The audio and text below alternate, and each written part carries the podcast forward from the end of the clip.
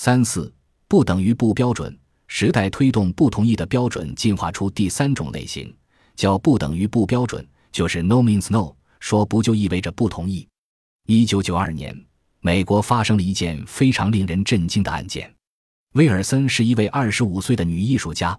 有一天晚上，被告瓦尔德破门而入，欲行不轨，这个女孩子就逃到了浴室。瓦尔德把浴室的门给砸了，对威尔森实施了性侵。在性侵之前，威尔森对瓦尔德说：“你能不能够戴上安全套？”男的同意了。审理案件的法官认为，因为威尔森让瓦尔德戴上安全套，这就表明他对性行为是同意的，所以最终认为男方无罪。这个案件震惊了世界，很多男性可能内心深处都认为女方说不只是一种象征性反抗，女方说不只是半推半就。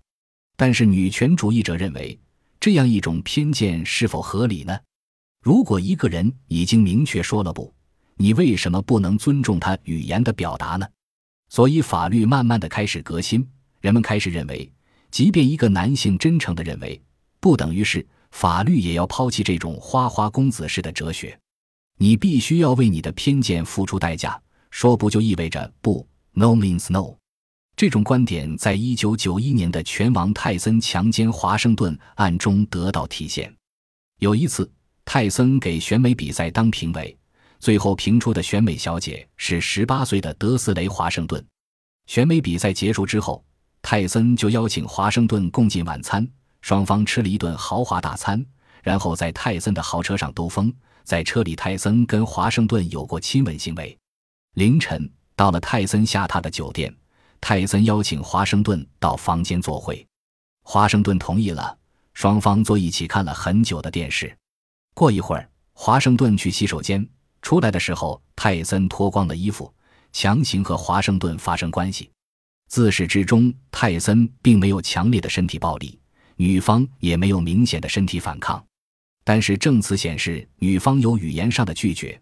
泰森无视华盛顿的哀求，和华盛顿发生了性行为。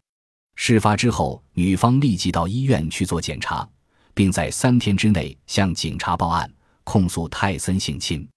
泰森申辩道：“华盛顿和他吃饭，坐他的车，和他亲吻，凌晨还进房间一起看电视，这不就是同意吗？”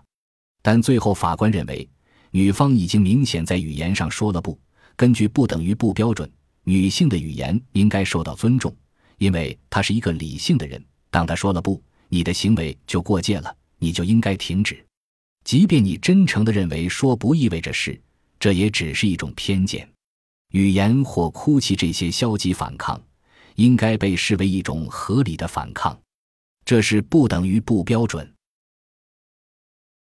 本集播放完毕，感谢您的收听，喜欢请订阅加关注，主页有更多精彩内容。